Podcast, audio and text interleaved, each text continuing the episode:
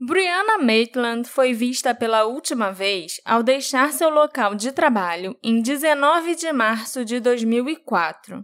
O carro dela foi encontrado numa casa de fazenda a poucos quilômetros dali. A Brianna parecia ter dado ré, batido com tudo na lateral da casa e abandonado o veículo. Ela nunca mais foi encontrada. O que aconteceu com Brianna Maitland?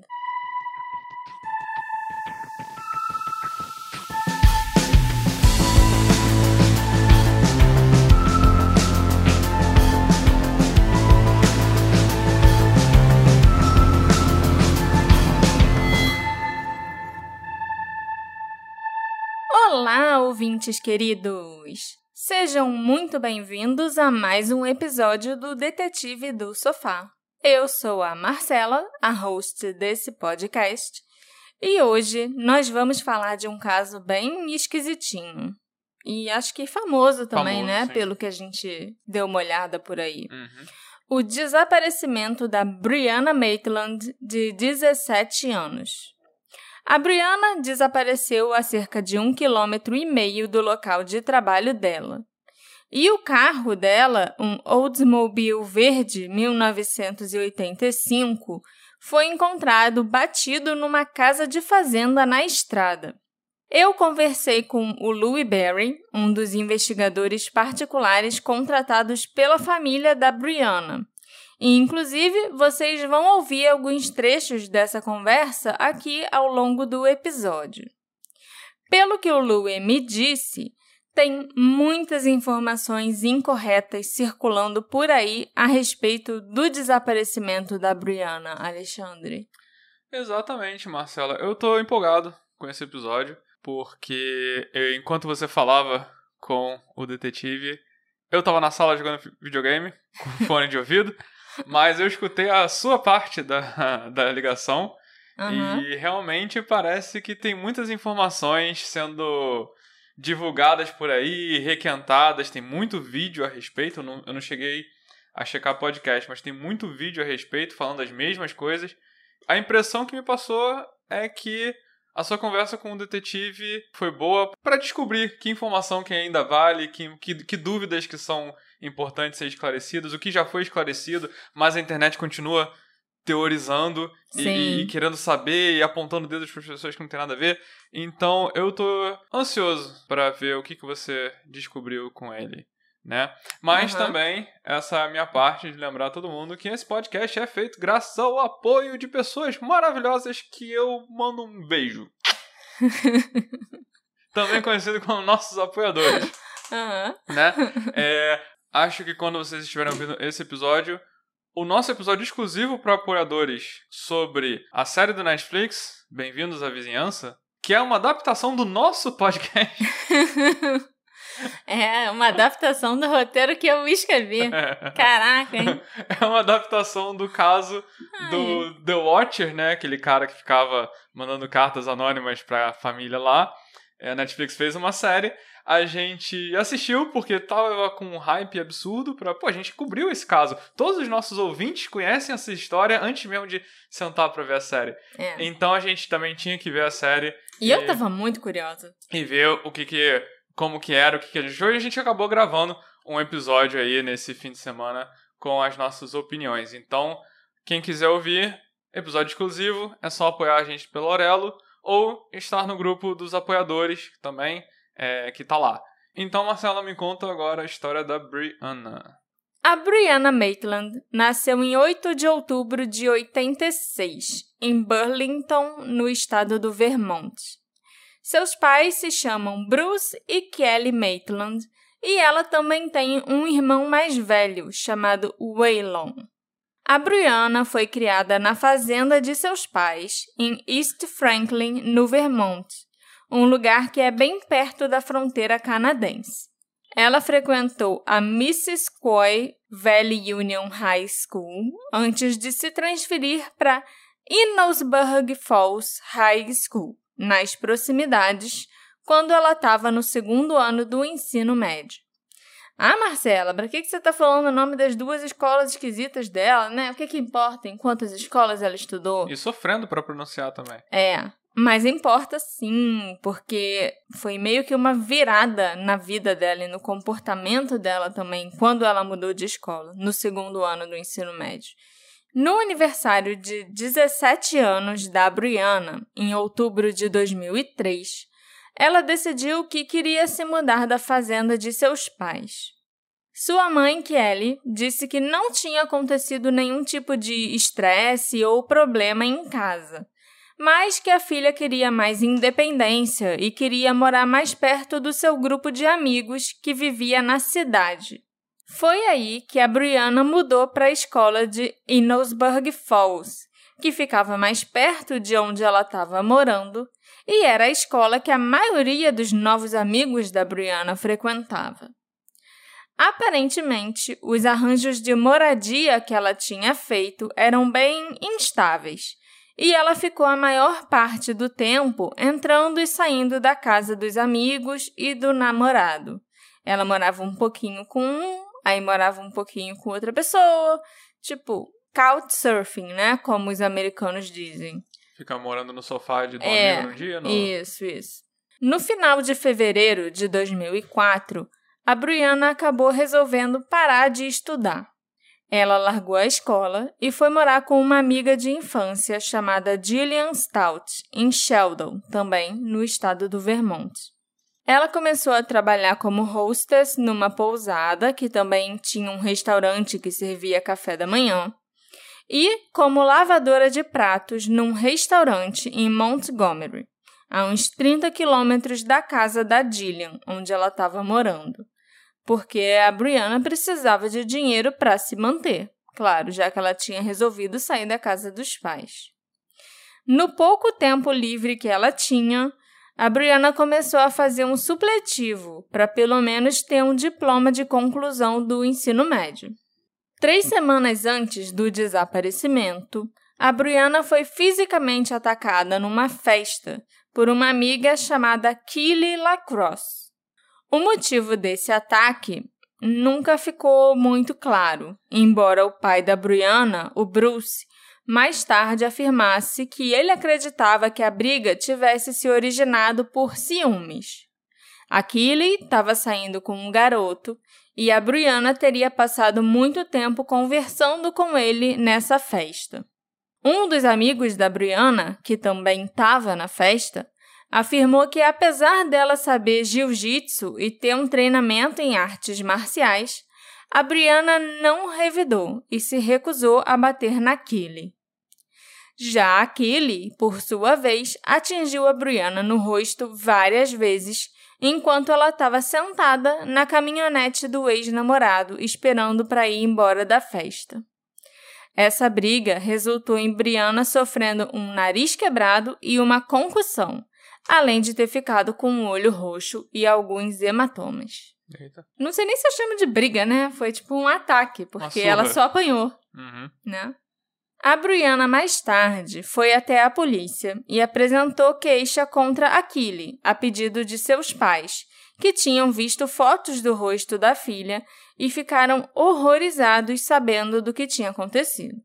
Essa queixa foi posteriormente retirada, três semanas após o desaparecimento da Brianna, já que a vítima e a única interessada na história e né, na punição da Killy já tinha desaparecido. Faz sentido, né? Se a vítima não vai estar lá para prestar depoimento e para testemunhar, para acompanhar o processo, ele vai acabar sumindo.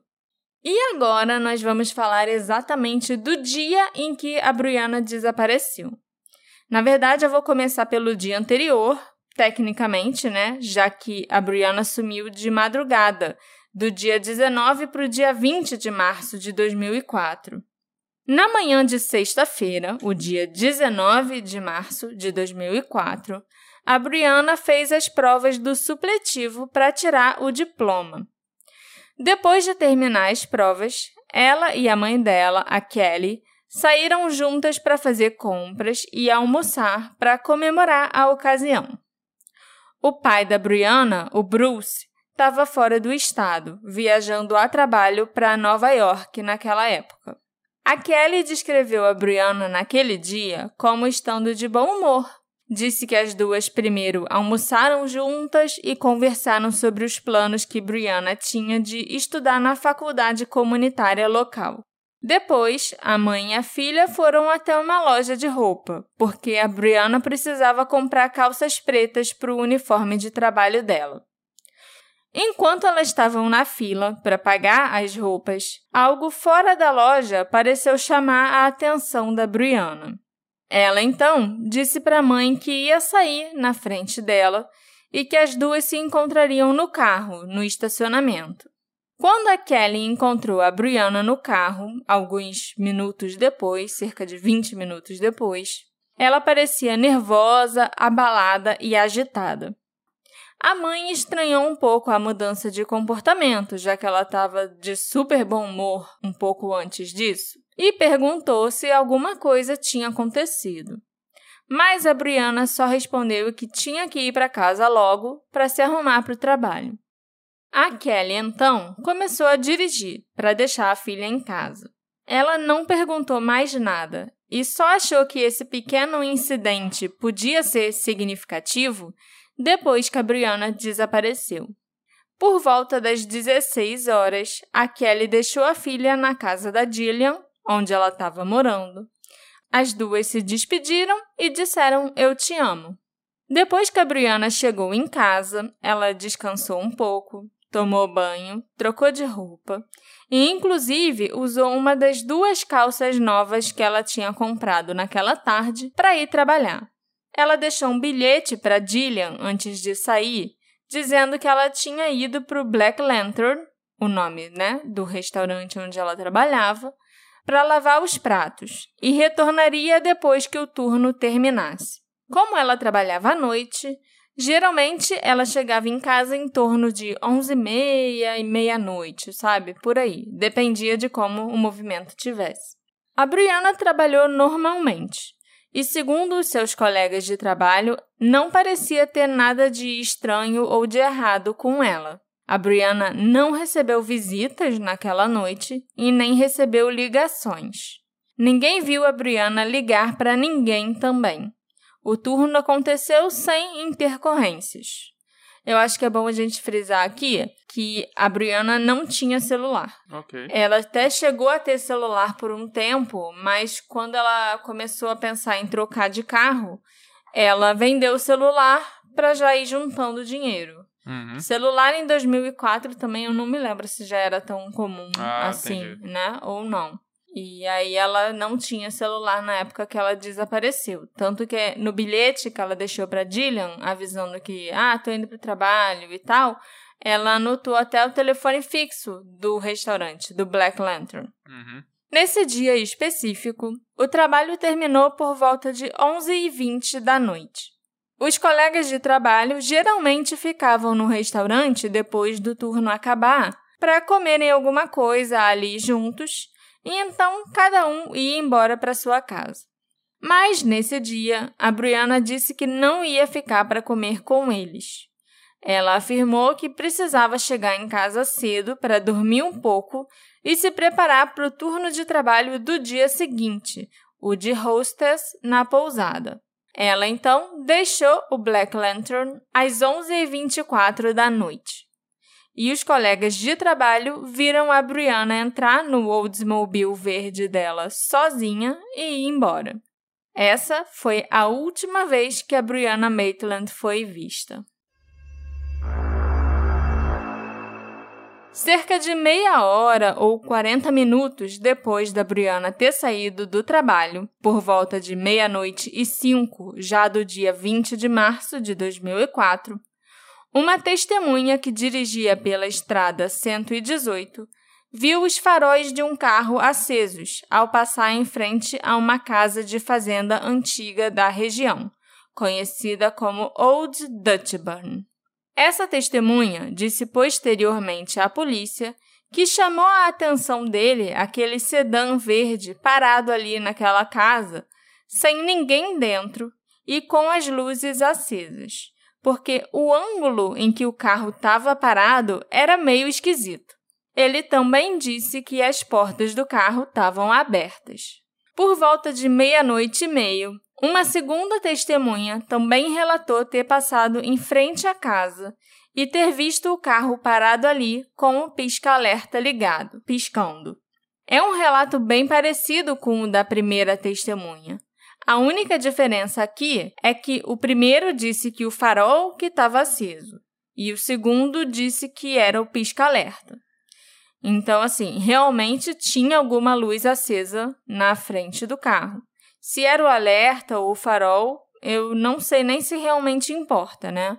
Fato é que duas testemunhas passaram pelo mesmo local entre meia-noite e meia-noite e meia e relataram terem visto a mesma coisa: um carro vazio, parado num ângulo estranho, com portas abertas e luzes acesas. Existe uma terceira testemunha que passou pelo local depois. Essa testemunha se chamava James Robert Taylor e ele é o ex-namorado da Brianna. Como a história dele mudou algumas vezes ao longo do tempo, eu vou contar a primeira versão da história, que foi a que ele contou para a polícia logo nos dias posteriores ao desaparecimento da Brianna. E depois eu vou contar o que mudou e talvez outras versões da história do James. Que já começa esquisito. Se você precisa fazer esse disclaimer, já é esquisito. Talvez. O primeiro relato do James para a polícia é que ele passou por aquele local na estrada em torno das quatro da manhã, quando ele estava voltando de uma festa no Canadá. Ele viu o carro parado de um jeito esquisito reconheceu que era o carro da Brianna, mas ele não viu ninguém ali perto do carro. Então, ele só seguiu viagem e foi embora para casa dele. Depois desse testemunho inicial, a história do James mudou algumas vezes, né? Como eu falei para vocês. O horário variou entre duas e meia da manhã e quatro da manhã. Também mudou o que ele estava fazendo naquela noite e de onde ele estava vindo entre alguns outros detalhes. Mas o que se toma como verdade, ou pelo menos né, como a versão oficial do testemunho dele hoje em dia, é que o James teria passado pelo local onde o carro da Brianna estava às duas e meia da manhã. E ele não só reconheceu o carro dela, como ele também parou ali no local procurou pela Brianna ou por alguma outra pessoa ali naquela área perto do carro, mas ele não viu ninguém. O James então entrou no carro da Brianna, desligou os faróis que estavam acesos para economizar bateria para ela, fechou as portas do carro que estavam abertas e depois foi embora. O James tinha bebido e usado drogas naquela noite e ele estava com medo de se meter em encrenca com a polícia.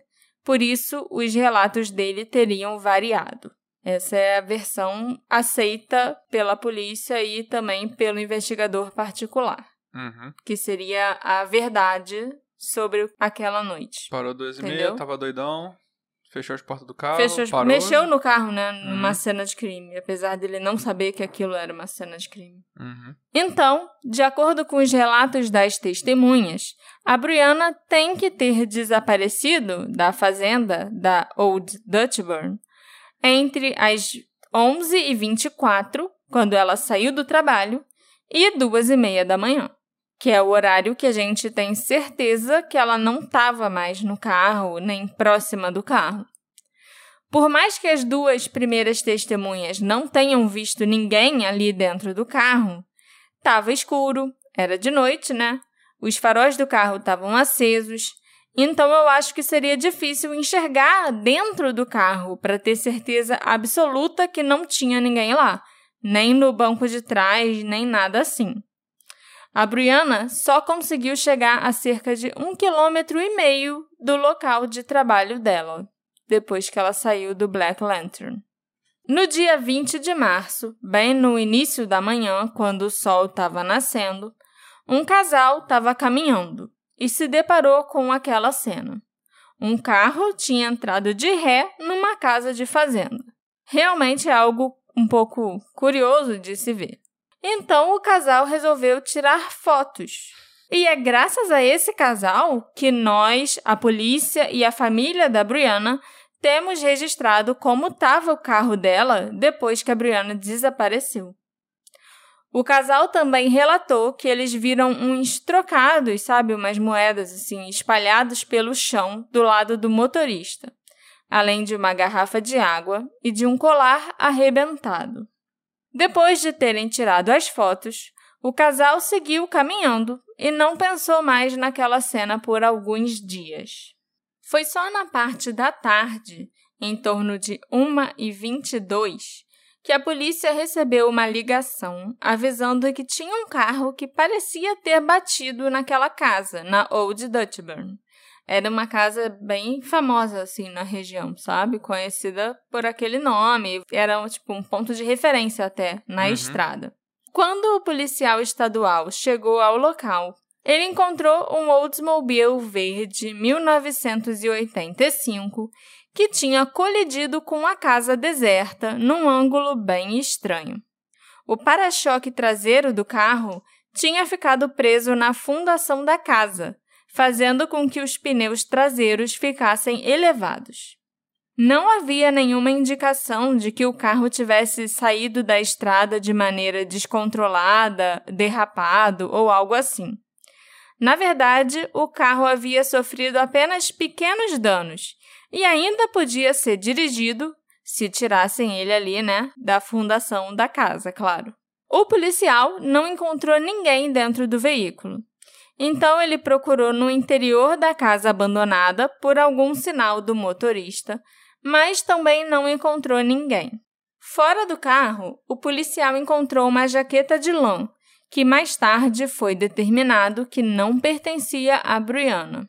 Quando o policial olhou dentro do carro, ele descobriu que as portas estavam destrancadas e as chaves do veículo não estavam na ignição.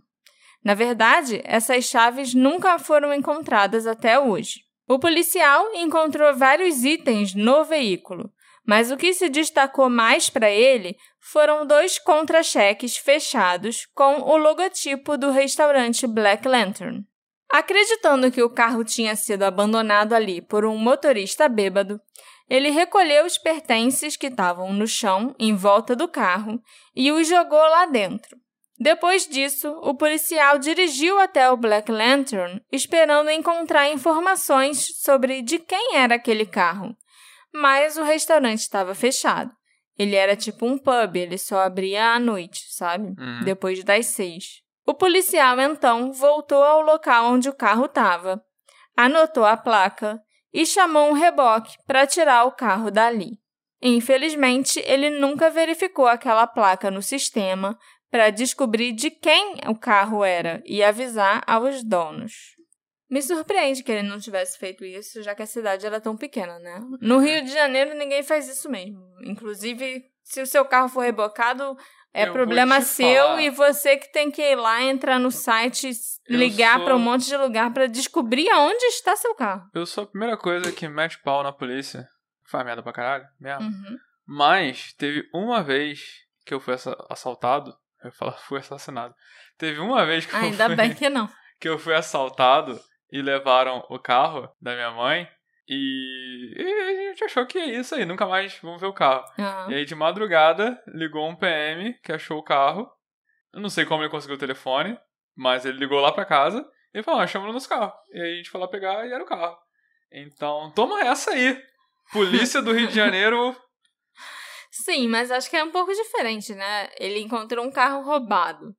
Quando você estaciona num local proibido, por exemplo, e o reboque leva teu carro, ninguém vai te ligar para dizer, ah, seu carro tá aqui no pátio, foi ah, rebocado. Sim, mas assim, foi sobre circunstâncias esquisitas, né? Tipo, o carro tava destrancado, tinha contra-cheque, sabe? Tinha... É. Então, assim, eu acho que dava para ter feito um pouquinho mais. Se dava. até o PM fez, sabe? É, mas o Louis Berry, ele falou que, tipo, como a cidade era pequena e não tinha tanta infraestrutura, uhum. era comum que se você batesse o carro ou tivesse um acidente ou alguma coisa assim, o seu carro até parasse de funcionar no meio da noite ou num lugar afastado, você simplesmente largava o carro ali e ah, vou me preocupar com isso amanhã, porque eu sei que não importa para onde Não eu ligue, não agora. vai ter um reboque agora, entendeu? Uhum. E aí no dia seguinte que a pessoa voltava lá, ou então que a polícia levava o carro, alguma coisa assim. Entendi. Não é- era um costume os carros ficarem Por tipo, aí. por aí, esperando o dono voltar, entendeu? Ok. A Dillian, a amiga que deixou a Brianna morar na casa dela, tinha chegado em casa no dia 19 à noite e visto o bilhete que a Brianna deixou. Mas ela não ia passar o final de semana em casa. Ela foi para casa da mãe, A Dillian, né? a Dillian. Então, ela leu o bilhete, arrumou as coisas dela e saiu. E o bilhete continuou no lugar. Foi só no dia 23 de março, já quatro dias depois, que a Dillian voltou para casa. Ela chegou, viu que o bilhete ainda estava exatamente no mesmo lugar, viu que a Brianna não estava em casa, mas ela não ficou muito preocupada. Foi só no dia seguinte, o dia 24 de março, que a Dillian começou a estranhar que a Brianna ainda não tinha aparecido. Pensando que ela tinha ido para a casa dos pais, né, a fazenda no interior onde os pais dela moravam, a Dillian ligou para a casa da família Maitland para perguntar se a Brianna estava lá. Mas a Brianna não estava e a família não teve notícias dela nos últimos dias. A última vez que alguém da família viu a Brianna foi quando a mãe, a Kelly, deixou a Brianna em casa depois daquela tarde de compras juntas. A família da Brianna e a Gillian começaram a ligar para todos os amigos e conhecidos da Brianna para ver se alguém sabia dela. Mas ninguém a tinha visto nem tinham falado com a Brianna nos últimos dias. Então, os pais dela, a Kelly e o Bruce, ligaram para a polícia no dia 24 à noite e reportaram o desaparecimento da filha. No dia seguinte de manhã, o casal foi até a delegacia da Polícia Estadual de Vermont, em St. Albans, para entregar fotos da Brianna. E foi aí que aquele policial que foi verificar o carro abandonado dias antes teve um estalo. O policial mostrou para Kelly e para Bruce uma foto do Oldsmobile verde que tinha sido encontrado. Essa foi a primeira vez que os pais receberam qualquer notificação de que o carro tinha sido encontrado. Carro esse que estava no nome da Kelly, a mãe da Brianna. A Kelly e o Bruce confirmaram que aquele era o carro que a Brianna dirigia e que provavelmente era o carro que ela estava usando para ir para o trabalho no dia em questão. Inicialmente, a polícia acreditou que a Brianna devia ter, adivinha, fugido. Uau. Uau, que surpresa!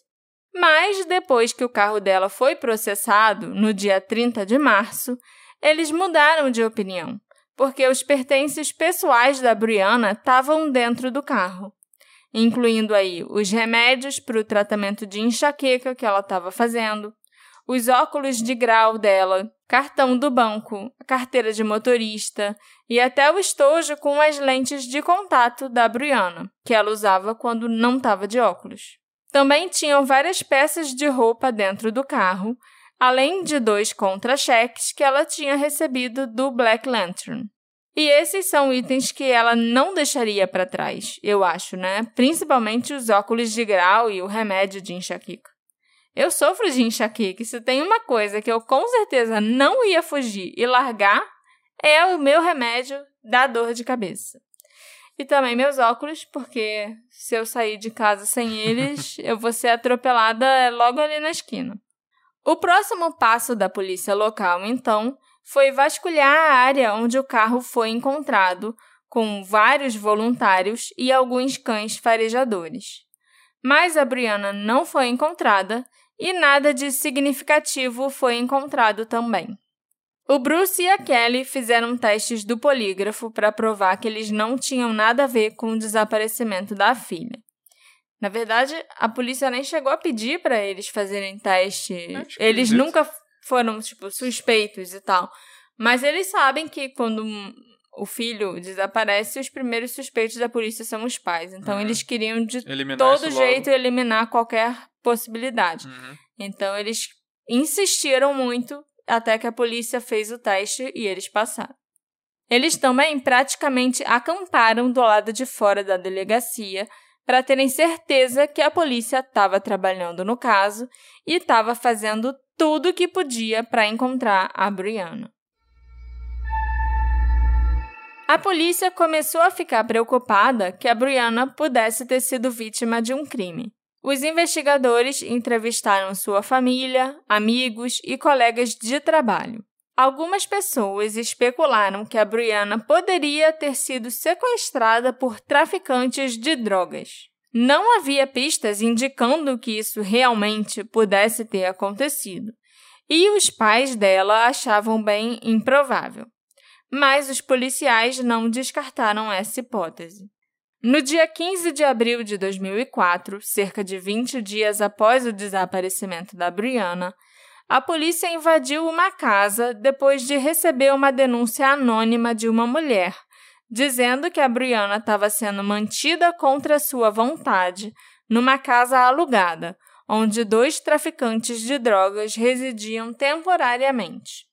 A polícia fez uma batida na casa do Raymond Ryans e do Nathaniel Jackson procurando pela Brianna, mas ela não estava lá. Também não havia nenhum sinal de que ela tivesse estado ali. O Raymond e o Nathaniel foram presos por porte de drogas, porque eles realmente eram traficantes e tinha bastante droga naquela casa quando a polícia chegou. Ambos foram interrogados e o Nathaniel disse que ele conhecia a Brianna sim, mas os dois não eram íntimos e ele não tinha ideia de onde ela estava. Na verdade, ele nem sabia que ela estava desaparecida. A Dillian, a amiga com quem a Brianna morava, deu um depoimento à polícia afirmando que a Brianna tinha apresentado o Nathaniel a ela como um amigo cerca de cinco semanas antes do desaparecimento. Outros amigos da Brianna também afirmaram que já tinham visto o Nathaniel e o Raymond com ela algumas vezes. Os dois muitas vezes negaram conhecê-la bem mas as informações fornecidas por outras pessoas sugeriam o contrário.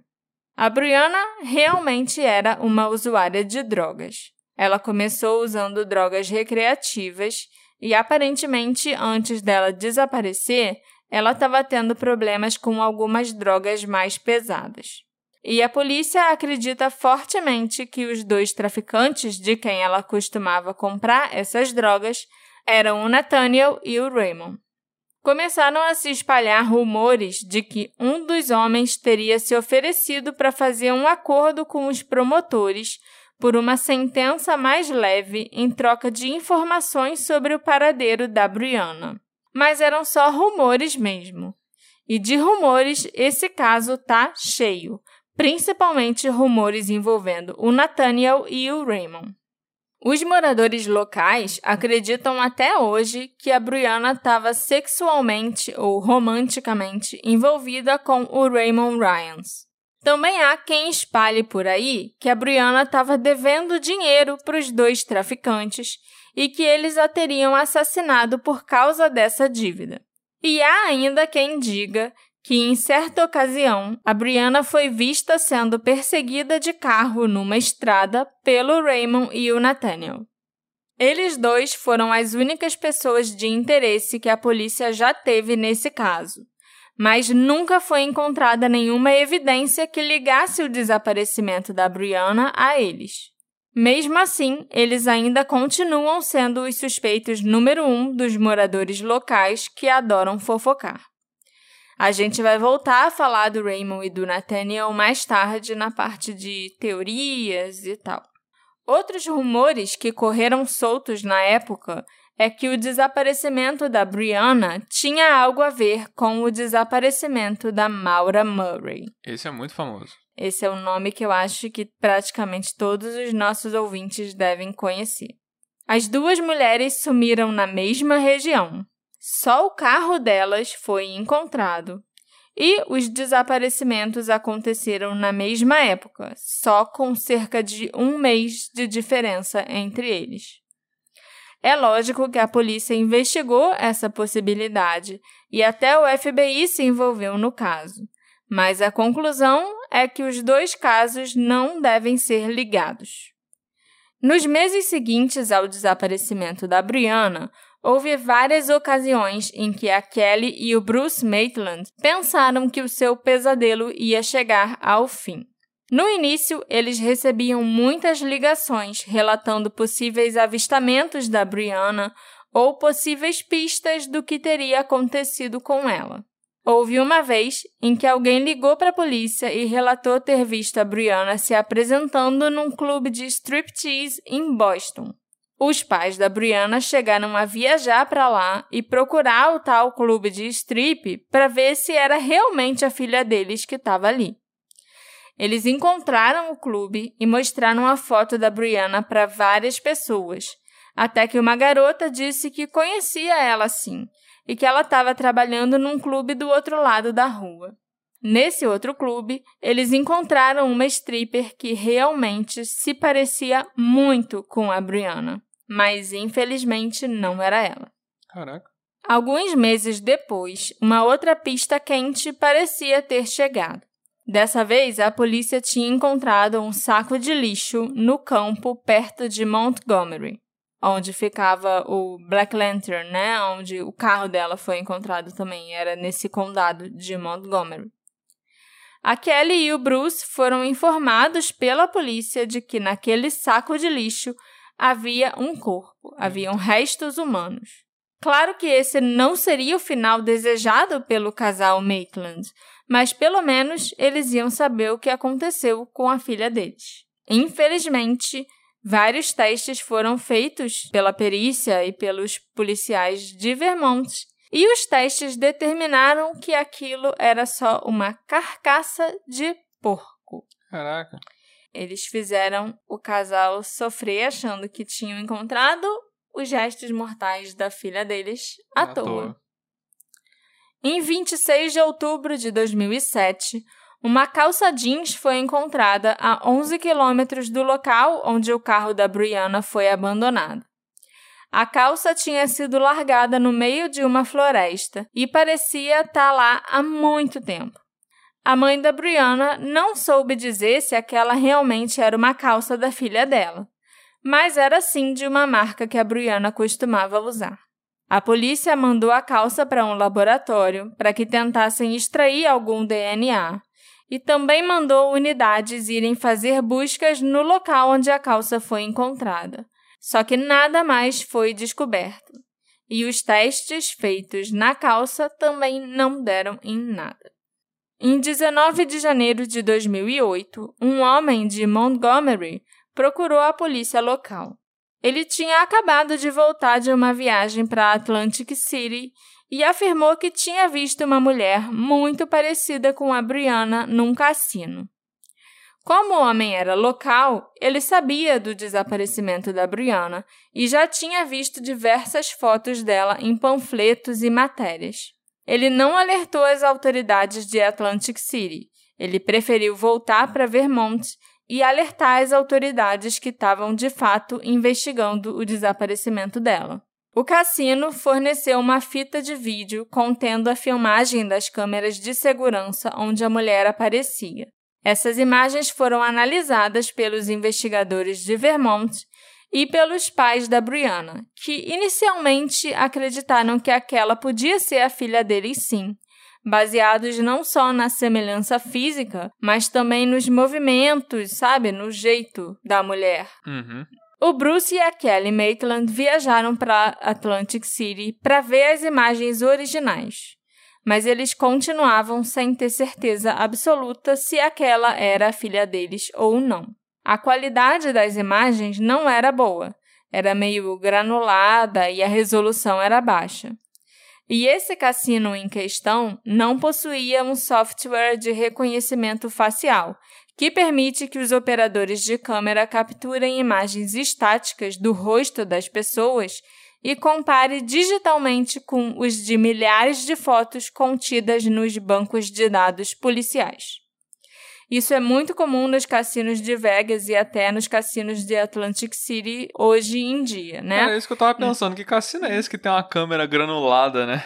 Não, isso foi em 2008. As câmeras de segurança ainda não eram tão boas assim, entendeu? Mas é cassino, né? Eles querem Geralmente eles se preocupam em ter tecnologia de ponta nessa. Os cassinos de Vegas, acho que sim, mas os cassinos de Atlantic City são mais caídos. Ok. Pelo menos é o que eu já ouvi falar. Em março de 2016, a polícia de Vermont mandou os itens que estavam no carro ou ali perto do carro da Brianna serem examinados novamente. Dessa vez, os investigadores conseguiram recuperar amostras de DNA. E no final de setembro de 2020, o laboratório Othram ofereceu seus serviços para analisar essas amostras. E essa é a última atualização pública que nós temos sobre o caso da Brianna. Como eu falei para vocês bem lá no início desse episódio, eu tive a chance de conversar com o Louis Berry, um dos investigadores particulares que estão investigando o desaparecimento da Brianna até hoje. E ele me esclareceu algumas coisas muito importantes. Eu vou inserir algumas partes da conversa aqui para vocês. Mas nós passamos mais de duas horas conversando. Só que em algum momento, depois de cerca de 40 minutos de conversa, a gravação deu pau. Até agora, eu e o Alexandre estamos sem entender o que aconteceu. Porque o início tá ótimo, sabe? Tá fluindo Sim, perfeitamente. Dá pra entender bem. O cara fala inglês bem claro. É. Mas depois o áudio ficou todo corrido, embolado, sei lá o que aconteceu. Tá pior do que Alvin e os Esquilos. Eu lá. acho, minha teoria é que o notebook que você tá usando para conversar e gravar não aguentou o tranco. É. E aí, quando a ligação caiu, porque o Zoom só deixava falar 40 minutos. Passei teve... uma vergonhinha básica. dá... Aí, quando teve que ligar de novo pro cara, eu acho que ele não aguentou e ficou ruim e na hora de gravar ficou prejudicado. É, e... provavelmente. E é isso aí, só metade da ligação tá gravada. Pois é. Fica uma lição pro futuro. Com certeza. Eu vou. A, a gente vai inserir o, a fala que foi gravada, né, do detetive. Eu, você vai fazer depois ou você vai fazer um ouvido cada coisa? Eu vou tentar fazer ao mesmo tempo, cada lado do fone, com um idioma. Então, Sim. que nem a gente já fez da última vez, não lembro quando. No episódio das Gêmeas Milbrook, da Shanta Sturges. Que eu acho que a galera curtiu e eu acho que mantém um ritmo melhor do episódio. Então, é isso aí. Faz muito tempo que a gente não faz isso, então eu tô explicando de novo como Sim, funciona. Beleza. Uma das primeiras coisas que eu perguntei pro Louie foi por que a Brianna quis sair da casa dos pais. Eu entendo que ela queria ser mais independente e queria estudar na mesma escola que os amigos e tal. Mas perder o conforto da casa dos pais para ficar morando de favor no sofá dos amigos não deve ser lá tão legal, né? A não ser que ela tivesse um bom motivo para querer sair daquele ambiente, sair daquele lugar. E, Alexandre, eu acho que a falta de eletricidade devia ser uma boa razão. A Marcela de 16 anos não ia querer ficar viver sem eletricidade. And why did Brianna decide to move out of her parents' farm? Why did she decide to live with Gillian? Bem, a fazenda ficava bem ao uh, norte de Vermont, bem perto da fronteira com o Canadá. Uh, Eles não tinham eletricidade no local, dependiam de um gerador. Ela tinha 17 anos, ela estava se sentindo um pouco independente. Então ela se mudou, ela realmente foi se mudar com um namorado por um tempo. Então eles terminaram o que eles chamam de surfar no sofá, né? E ela acabou na casa da Gillian. É, faz, faz sentido porque eu lembro quando a gente viu um vídeo e a menina falava, ah, ela saiu de casa. E não se sabe muito bem o motivo que ela saiu de casa, como se fosse um mistério. Um, um grande mistério. Por que, por que ela saiu de casa nessa idade? E parece ter sido uma coisa meio banal, né? É, e ela saiu, na verdade, para morar com o namorado, né? O objetivo dela não era definitivamente ficar de sofá em sofá por aí. Então, assim, morar com um namorado numa casa com eletricidade e provavelmente privacidade era melhor na cabeça de uma adolescente de 17 anos. O único problema é que eu não sei se a Brianna tinha um plano B caso o namoro terminasse, que foi o que aconteceu. Ela era muito orgulhosa e os pais dela não concordaram totalmente com essa história dela ter saído de casa, sabe? Ela não quis dar o braço a torcer e voltar para casa depois que o namoro terminou. Então ela ficava pulando de sofá em sofá, até ela ir morar na casa da Dillian, onde ela estava há cerca de três semanas. Só três semanas. É. Eu também entendi melhor como era a Brianna e como era a vida dela. Ela tinha dois grupos de amigos distintos, das duas escolas diferentes, né? A escola onde ela tinha estudado até o primeiro ano do ensino médio e a escola onde ela foi estudar depois que ela saiu da casa dos pais. O primeiro grupo de amigos eram o que eu chamaria de os amigos mais antigos e mais leais que a Brianna tinha. Já o segundo grupo de amigos era mais um grupo para ir para balada, sabe? Para usar droga, para fazer besteira juntos. Quando ela desapareceu, ela tinha se afastado um pouco do primeiro grupo de amigos. E ela estava brigada com várias pessoas do segundo grupo de amigos depois daquele barraco lá de ter apanhado da Killy. A Brianna também tinha largado a escola, então assim, ela não estava mais em contato diário com o pessoal. A Dillian era uma amiga da Brianna do grupo de amigos mais antigo dela. Uhum. Então, assim, eu acho até que Quando ela precisou. quando ela precisou, foi logo uma das pessoas de quem ela tinha se afastado que ela conseguiu ajuda, né? Uhum. Os pais da Brianna também não aprovavam esses novos amigos com quem ela tinha passado a andar, o segundo grupo de amigos da escola nova. Então, talvez esse fosse até um outro motivo para ela não ter voltado para casa depois do término. Não só os amigos, mas também os novos hábitos que a Brianna tinha adquirido depois de ter saído da casa deles, como fumar cigarros e até usar drogas, principalmente drogas mais pesadas. Inclusive, essa provavelmente é a explicação mais provável para o comportamento agitado e nervoso da Brianna quando ela saiu da loja, quando estava fazendo compras com a mãe. E isso também é muita fonte de especulação por aí. Quem encontrou, quem. O que, que aconteceu nesse tempo, quando ela saiu da loja e encontrou a mãe depois? Ela encontrou Alguém alguém, ficou muito ameaçou? assustada. Pois é. Essa é uma boa questão. É bom você ter mencionado isso, porque tem muita desinformação sobre esse caso.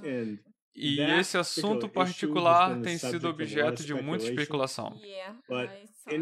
Na realidade, tudo que sabemos é que ela estava na loja e ela saiu da loja. E depois que a mãe disse que ela estava agitada. De acordo com o pai, a Brianna fumava cigarro e a mãe não aprovava que ela fumasse. Ela esteve com a mãe a manhã toda, então não há absolutamente nenhuma evidência de que ela tenha visto alguém ou falado com alguém. A gente sabe que ela saiu da loja e seu pai acha que ela provavelmente saiu para fumar um cigarro. Quanto a ser agitada, ela era agitada muitas vezes com a mãe. Ela era uma garota de 17 anos. E ela tá atrasada, ela tinha que trabalhar, elas estavam fazendo compras e ela tinha que ir para casa. Ela tinha que se trocar, ela tinha que dirigir mais uns 30 ou 20 minutos para o trabalho. Então, não é estranho ela ficar agitada. Agora, eu já ouvi de tudo, que ela encontrou alguém, que ela foi ameaçada, até citam nomes, mas é tudo, tudo especulação. Não há nenhuma evidência para apoiar isso. Então, eu aprecio a oportunidade de esclarecer as coisas, por assim dizer. Então, assim, de acordo com o que o pai da Brianna acredita e o Louis, os investigadores também particulares acreditam, o motivo era muito mais banal do que a gente imagina. Uhum. Ela só tava, tipo, louca pra fumar um cigarro. Ela já tinha passado quase o dia todo com a mãe. Uhum. Tava ali dentro da loja. Achou um momentozinho pra sair e fumar. Talvez aí tinha que acabar com aquele programa lá rápido pra se Sim. arrumar e ir pro trabalho. É, e aí continuou também ali preocupada, sei lá. Tô aqui fechada nesse carro com a minha mãe, ela vai sentir o cheiro de cigarro, vai começar outro sermão e eu não quero isso. Eu tô atrasada, tenho que ir pro trabalho, tenho mais o que fazer, sabe? Uhum. É uma boa explicação, né? E faz mais sentido do que as especulações mirabolantes que a gente vê por aí. É uma resposta mundana que explica a maioria das coisas no dia a dia. Ah, Mas quando a coisa já vira um mistério, qualquer coisa é motivo para virar mistério, né? Nós também discutimos um pouco sobre o James, o ex-namorado da Brianna, com quem ela morou por um tempo e que foi a pessoa que viu o carro dela abandonado e supostamente foi lá e apagou as luzes e fechou as portas. Existem muitas, muitas, muitas teorias na internet que dizem que o James é o culpado pela morte e desaparecimento da Brianna. E que esse é um motivo para ele mudar tanto a história dele sobre o que ele estava fazendo e o que ele viu naquela madrugada. Mudar a história para mim sempre é um alerta vermelho gigante. Eu também acho que é. Mas tem até gente que diz que o James disse que, ah, eu mexi no carro e tal, para ter uma justificativa caso as digitais dele fossem encontradas lá. São gênios do crime. É. Sendo que ele com certeza não precisava de uma desculpa para ter digitais no carro dela. Ele era o ex-namorado da Brianna. Então ele já teve naquele carro muitas, muitas vezes. Uhum. Ele deve ter até dirigido aquele carro várias vezes, sabe? Uhum. Mas mesmo assim, as pessoas insistem que o James matou a Brianna e ainda que ele levou o corpo dela para ser enterrado no Canadá. James contou histórias diferentes para pessoas diferentes. Qual versão é 100% verdadeira? Ninguém sabe. Infelizmente, James foi morto num acidente de carro há alguns anos.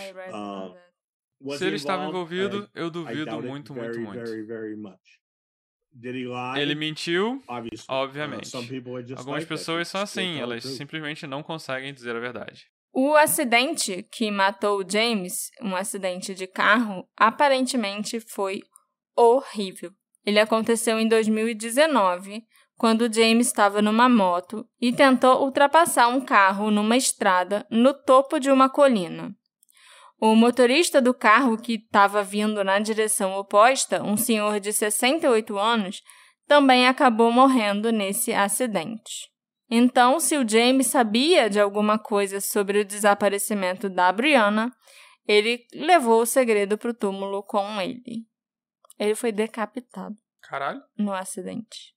Foi, tipo, horrível, horrível, horrível. Porra. Outra pessoa de quem a internet suspeita bastante é a Killy Lacrosse. A quem enfiou a porrada agora. Isso, a amiga que socou a Brianna no rosto cerca de três semanas antes do desaparecimento.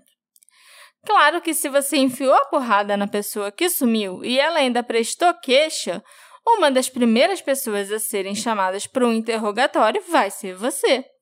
E até faz sentido sim as pessoas suspeitarem da Killy.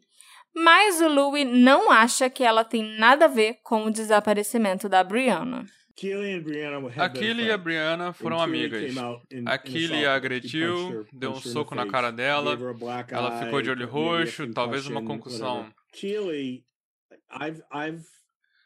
Eu falei com ela, a polícia interrogou ela bastante. Ela não é uma pessoa de interesse. E, de novo, ela era uma garota de 16 ou 17 anos.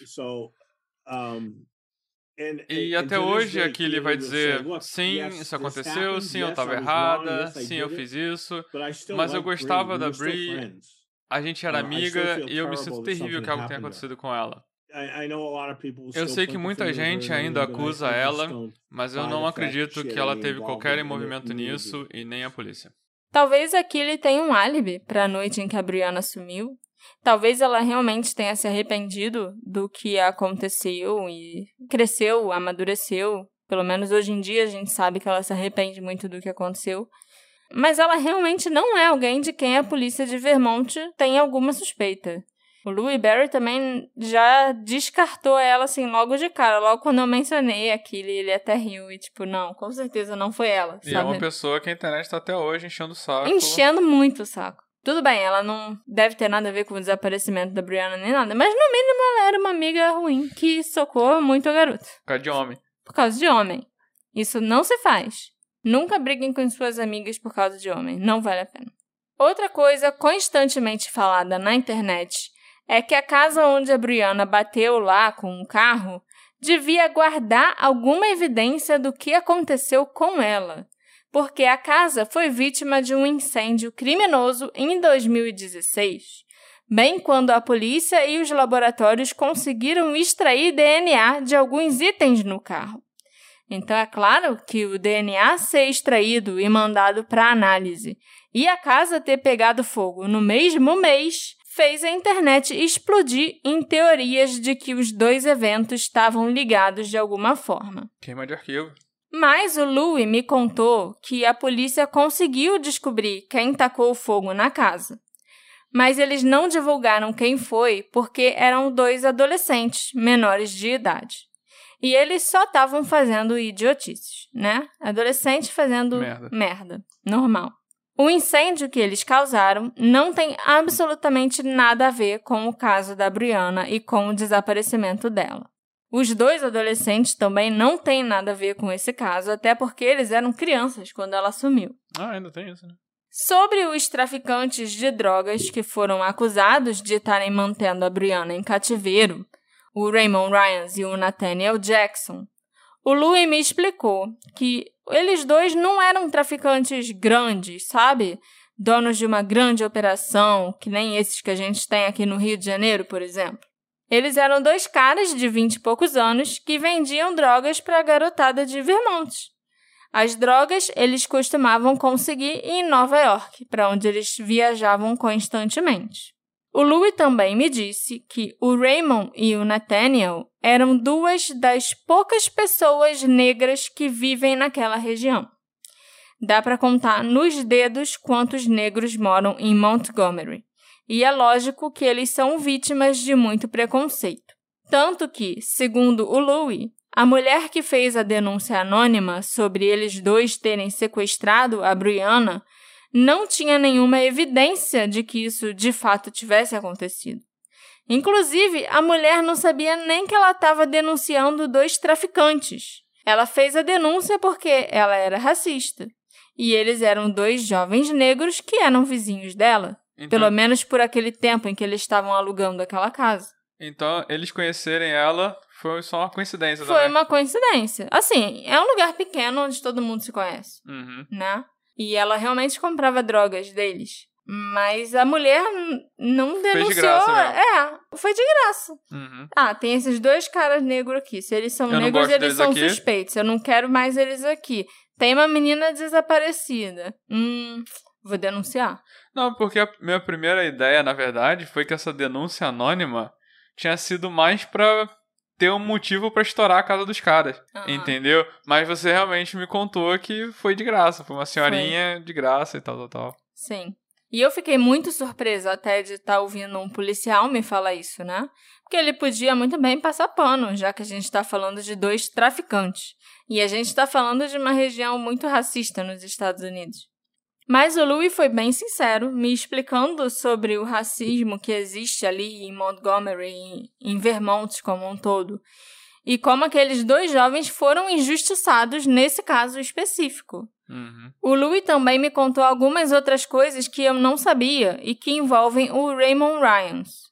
Ele e o Nathaniel foram processados por porte de drogas, mas puderam responder ao processo em liberdade, né? Depois que fizeram a batida lá na casa deles.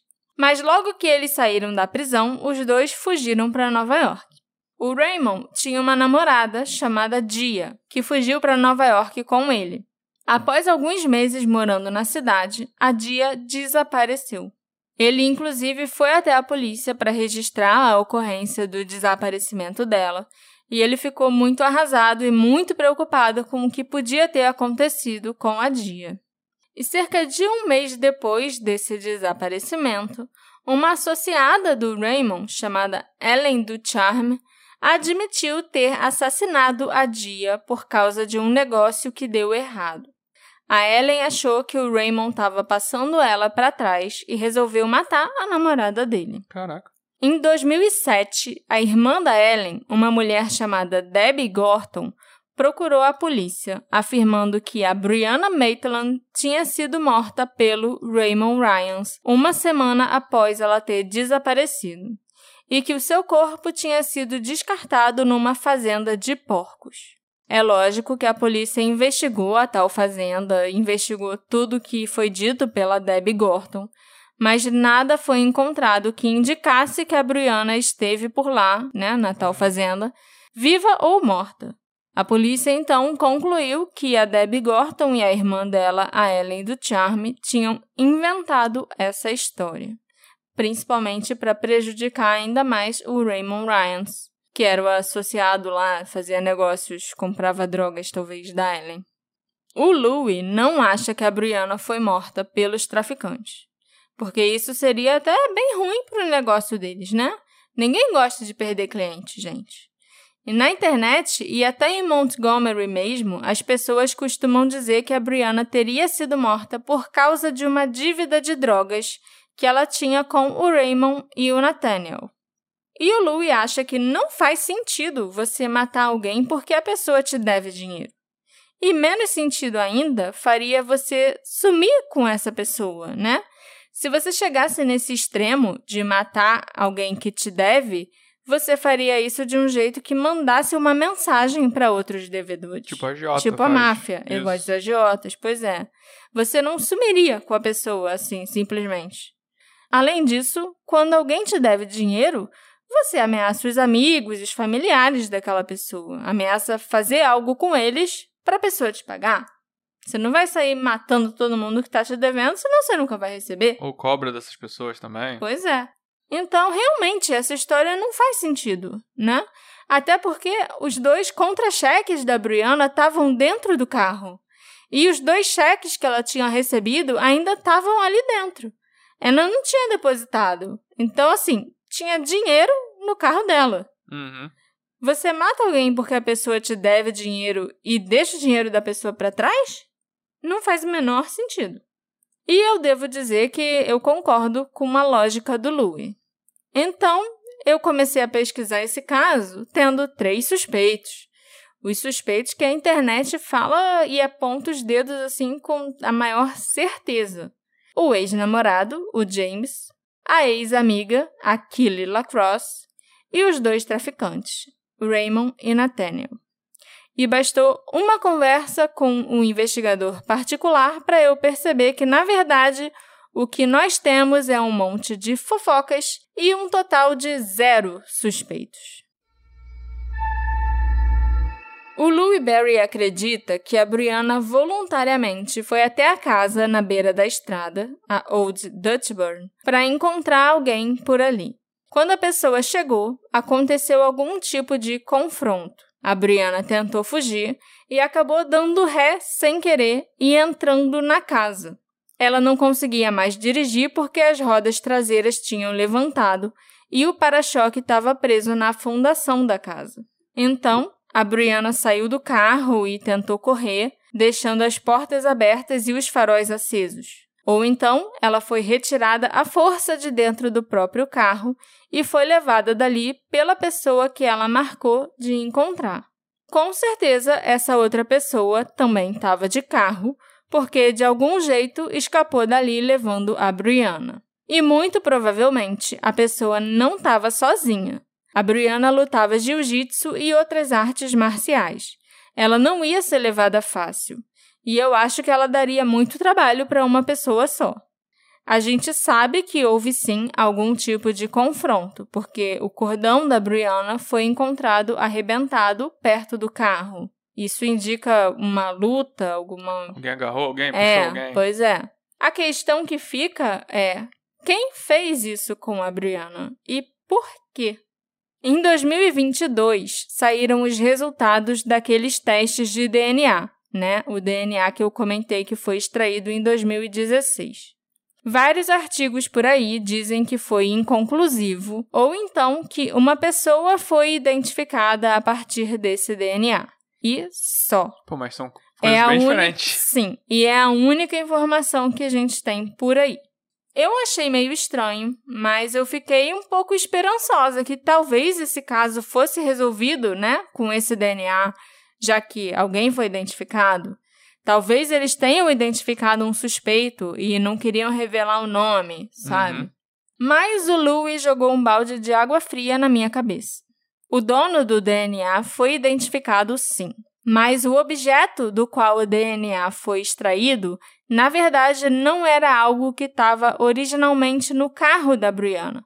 Não era algo que pertencia a ela, nem nada assim. Era um objeto que estava caído ali na estrada e que o policial recolheu e jogou no carro quando ele mandou o reboque levar o veículo dali.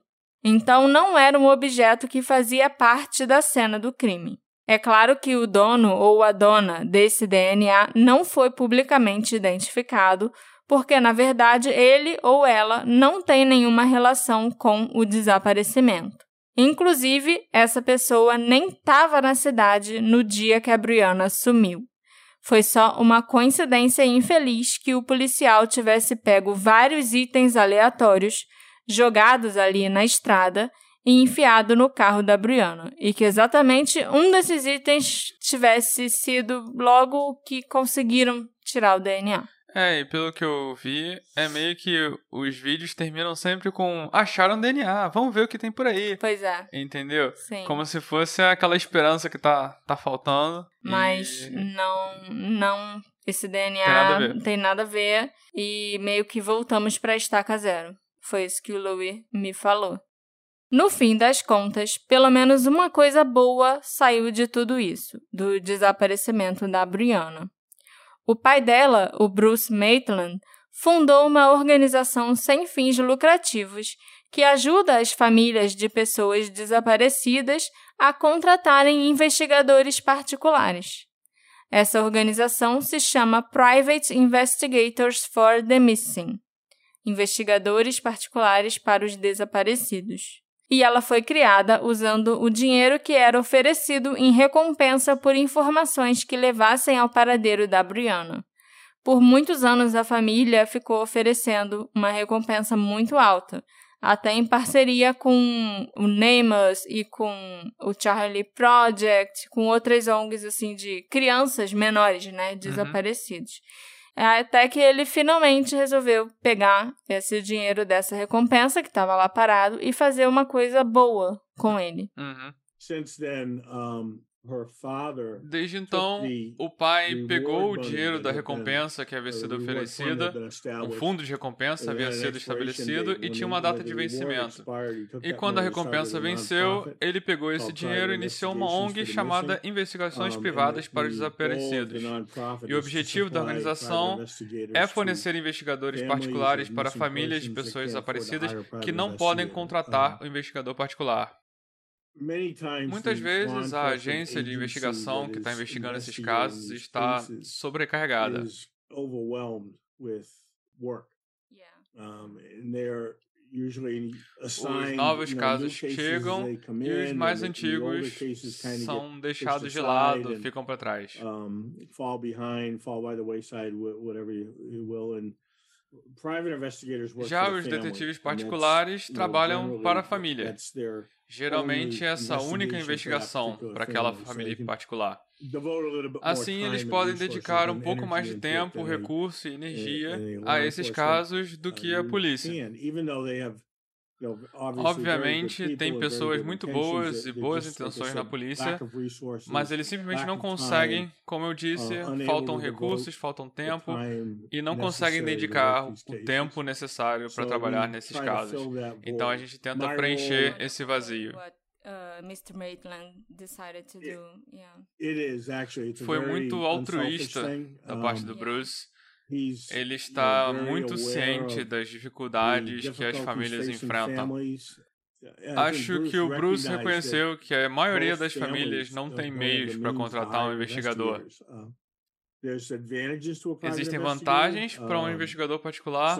Algumas pessoas não querem falar com a polícia, por qualquer motivo que tenham, mas vão falar com o investigador particular.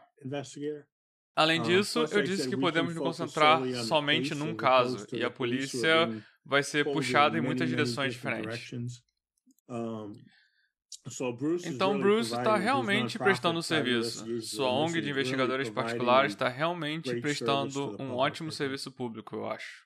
Eu fiquei muito, muito, muito feliz quando eu entrei no site da organização e adivinha o que eu encontrei por lá?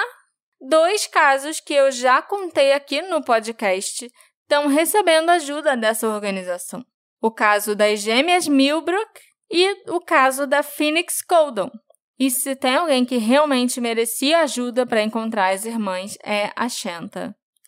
Yeah, so we- A Marcela diz que ficou muito feliz quando viu no site da ONG que eles estão investigando o caso das gêmeas Millbrook e da Phoenix Caldon. Nós temos um investigador muito bom nesse caso, o Mike Neal, está fazendo um trabalho excelente e nós temos a sorte de ter alguns investigadores realmente bons para trabalhar em alguns dos nossos casos.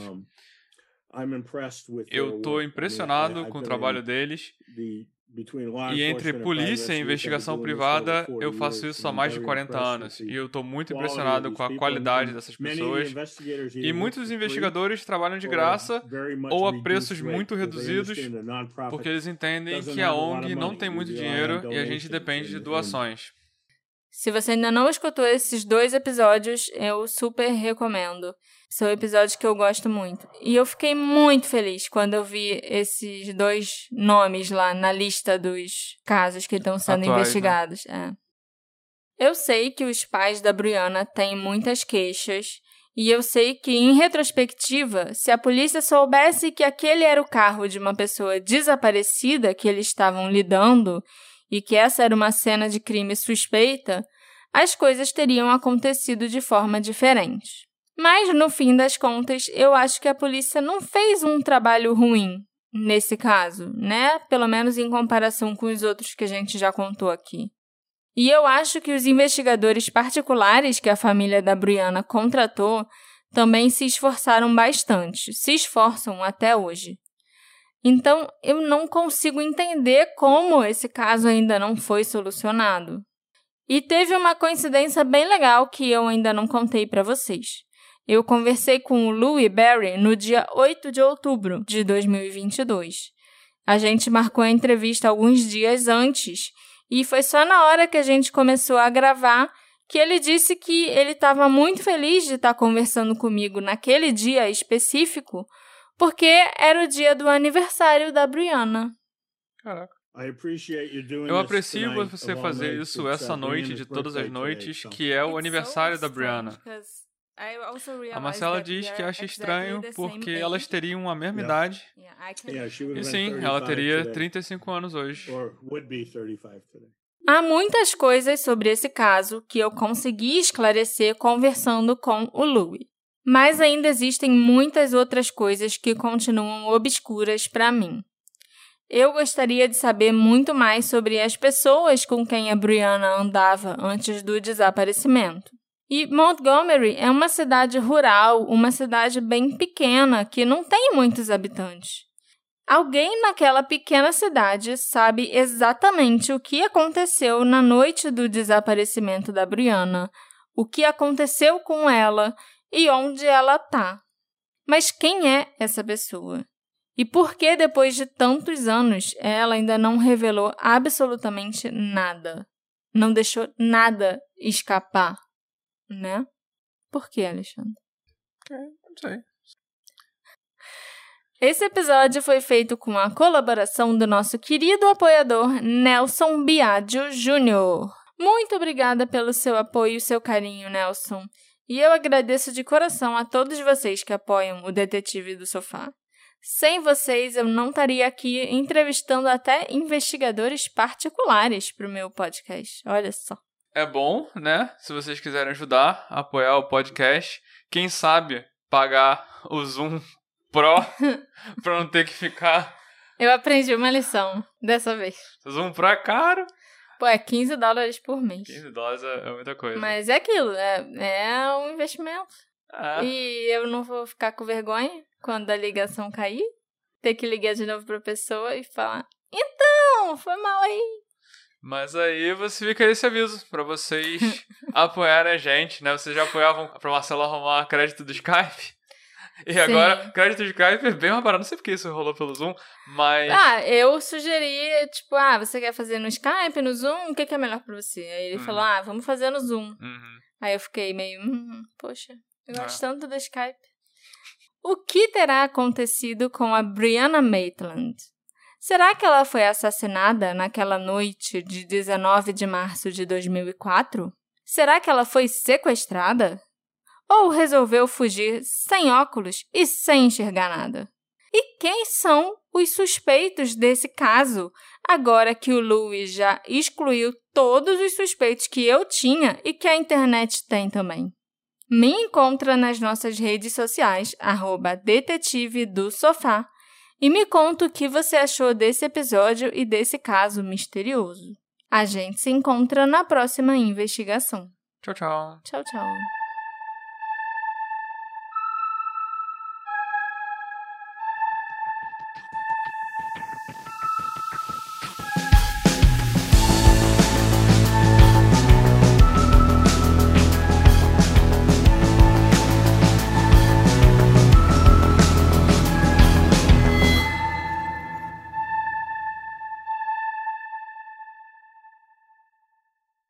Hey, você se interessa por crimes reais, serial killers, coisas macabras e tem um senso de humor um tanto quanto sórdido? Se sim, você não está sozinho. Se você precisa de um lugar recheado de pessoas como você, venha conhecer o podcast Pátria Amada Criminal. Todas as semanas tentamos entender o pior da humanidade. Nesse processo, a gente ri, chora, fica brava, fofoca, porque afinal de contas é assim que a gente fala quando está entre amigos. Suas novas melhores amigas trevosas estão aqui no Pátria Amada Criminal.